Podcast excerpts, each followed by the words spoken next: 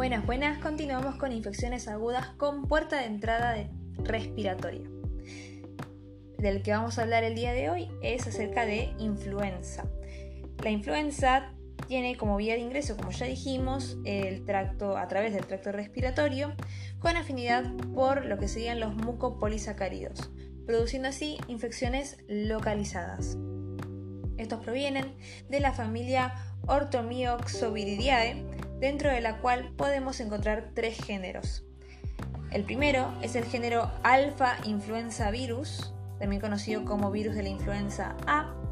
El segundo es el género beta influenza virus, conocido como el de tipo B. y por último el tercero, que es el gamma influenza virus, que sería el virus de influenza C. La respuesta inmune humoral específica anti-influenza explica, en parte, el impacto de las infecciones en los extremos etarios. Un grupo etario más afectado por el virus de la influenza son los niños y los adultos mayores. Una excepción es la gripe A, donde los adultos mayores no fueron tan afectados y los más susceptibles fueron los menores de edad debido a un grado de protección por inmunidad cruzada dada por eh, AH1N1 que había circulado desde 1918 hasta 1950. La estructura de estos se va a componer de principalmente eh, una envoltura, por eso decimos que son virus envueltos, de simetría helicoidal. 1918. En la envoltura se encuentran las proteínas hemaglutinina, neuraminidasa y la proteína M2, que es un canal iónico. El genoma de la especie de virus influenza A y B consiste en 8 segmentos de ARN simple cadena de polaridad negativa, o sea que no va de 5 a 3', sino de 3 a 5', que puede codificar hasta 16 proteínas virales. El genoma del virus de influenza C consiste en 7 elementos, a diferencia del anterior, un, segmento menos, eh, donde el ARN de cada segmento se encuentra asociado a la proteína NP y a un complejo compuesto por las proteínas PB1, 2 y PA, que constituyen a, las polimerasas, virales. La especie de virus influenza A, la cual es la especie que está distribuida de forma global, ocasiona el mayor número de infecciones a nivel mundial, eh, se subclasifica en hemaglutinina y neuraminidasa. Los virus circulantes más comunes son de tipo influenza A, la H1N1 y la H3N2 y el virus de influenza B. Cualquier inmunidad adquirida por cualquiera de estas tres no confiere resistencia por reacción cruzada por los otros dos, aún durante la misma temporada epidémica.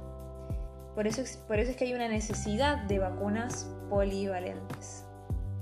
En cuanto a los receptores y el ciclo de replicación, lo que podemos decir es que la influenza replica en células epiteliales del tracto respiratorio. La absorción es gracias a la unión de la hemaglutinina con el ácido ciálico presente en el cáliz celular. Y esta entrada ocurre por el mecanismo de endocitosis. El virus dentro del endosoma acidificado bombeará protones a su interior por medio del canal M2, provocando también su acidificación, causando un cambio conformacional de la hemaglutinina, haciendo que se exponga un dominio fusogénico en esta proteína y se catalice la unión de la membrana del endosoma con la envoltura del virus. Una vez que los virus están dentro de un endosoma acidificado, bombeará protones a su interior por medio del canal M2, provocando también su acidificación, causando un cambio conformacional de la hemaglutinina, haciendo que se exponga un dominio fusogénico de esta proteína y se catalice la unión de la membrana del endosoma con una envoltura del virus. De esta forma, los segmentos genómicos son liberados al citoplasma y transportados hacia el núcleo, generando así un fenómeno infrecuente en los virus con genoma ARN. Es un mecanismo activo y específico. Implica la interacción de proteínas celulares y proteínas del virus influenza. Después ocurre la transcripción y traducción de las proteínas virales, la replicación del genoma, el ensamblado de los componentes y la brotación de la progenie a partir de la célula infectada. Neuraminidasa. Las neuraminidasas son cialidasas enzimas que clivan ácido ciálico y juegan un, rol central en la evasión del tejido y cuando se expresa en células infectadas, colabora así con la liberación de los viriones y su transmisibilidad.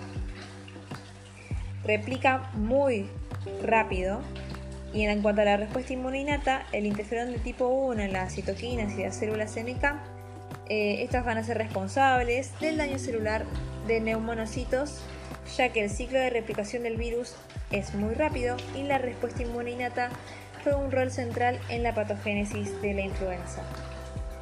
En cuanto a la respuesta adaptativa de la respuesta inmune, aparecerá recién a los 7 o 10 días después de la infección.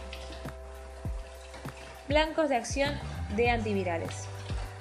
Los canales M2 son un eh, principal blanco de acción de estos antivirales en el cual, eh, por ejemplo, la mantadina mantiene el canal cerrado, las partículas virales son retenidas dentro de los endosomas y posteriormente son degradados. Este antiviral está en desuso relacionado a fenómenos de resistencia.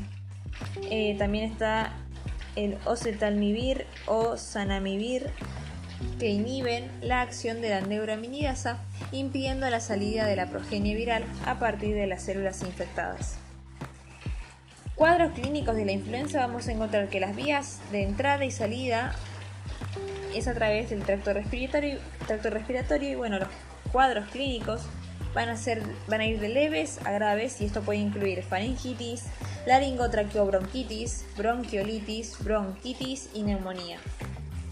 La patogénesis, en el cual el rol de las células alveolares y epiteliales eh, y endoteliales van a estar afectados, eh, sabemos que a nivel celular las cilias se acortan y se atrofian luego de una infección por influenza. Los mecanismos de daño de la infección por influenza eh, van a tratar básicamente que el alveolo sano, donde el lumen está libre de líquido, los neumonocitos están en contacto con las células endoteliales y el intercambio gaseoso ocurre de manera óptima. Pero bueno, la inducción de muerte en células epiteliales la infiltración de fluidos ricos en proteínas hacia el lumen alveolar. Eh, luego la infección induce la producción de citoquinas inflamatorias por parte de las células epiteliales y las endoteliales, además de una mayor expresión de selectina, eh, bueno, justamente esa mayor expresión de selectina en las células endoteliales. Además, va a haber una extravasación de neutrófilos, lo cual eh, en lo cual las primeras células reclutadas al pulmón durante la infección dañarían la interfase de las células epiteliales y el endotelio mediante la liberación de gránulos tóxicos y producción de citoquinas, profundizando la acumulación del líquido en el lumen alveolar. Y por último tenemos a la extravasación de macrófagos y linfocitos. Este daño progresivo termina en el depósito de fibrina e inclusive hemorragia en el lumen alveolar. Dentro de las complicaciones sobre infecciones bacterianas tenemos una complicación muy frecuente que se encuentra en las neumonías bacterianas secundarias por distintos mecanismos. Uno de ellos, precisamente tres, uno de ellos es que existe un daño grave del tejido respiratorio y por lo tanto se afecta la funcionalidad del mismo, incluyendo la pérdida del barrido mucociliar y la integridad intercelular. El segundo eh, trata acerca del clivaje de ácido ciálico que deja expuesto receptores bacterianos que de otra manera estarían tapados por el glucocálix. Luego, eh, celular, favoreciendo así mayor adherencia bacteriana. Y por último, tenemos una disminución de la inmunidad local, eh, habiendo una menor producción de B-defensinas eh, de apoptosis de macrófagos e inhibición de la producción de interferón de tipo 1.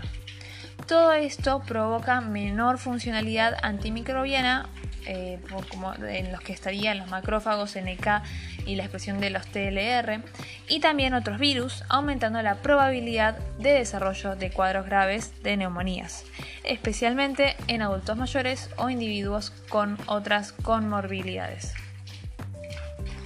El virus de la influenza tiene diferentes mecanismos de variabilidad. Es el mismo, muy, muy, muy variable, mediante mecanismos eh, que podemos dividir por un lado, eh, pues por un lado sí, cambios menores eh, o eventos estacionales, a los que se les conoce como drift, el cual representan cambios puntuales en el genoma viral y estos cambios se acumulan a lo largo del genoma como consecuencia de errores introducidos por la polimerasa viral, porque bueno, no posee actividad post-reading. Durante el proceso de replicación del genoma, estos cambios de menores que se acumulan en las proteínas expuestas como la HA y la NA, la hemaglutinina y la neuramidasa, traen como consecuencia los eventos estacionales interanuales de influenza y la necesidad de una vacuna año tras año.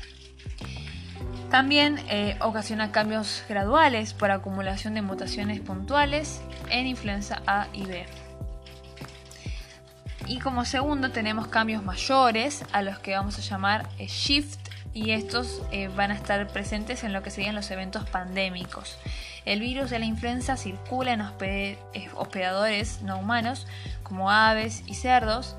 los cerdos justamente representan un hospedador intermediario importante por ser susceptible con variantes virales que circulan en aves y humanos y ocurre en eventos de reasociación entre virus aviares, porcinos y humanos.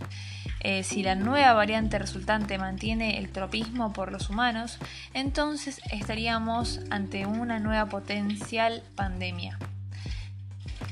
También realiza cambios eh, súbitos por reacciones de segmentos genómicos y esto no es una recombinación, para aclarar.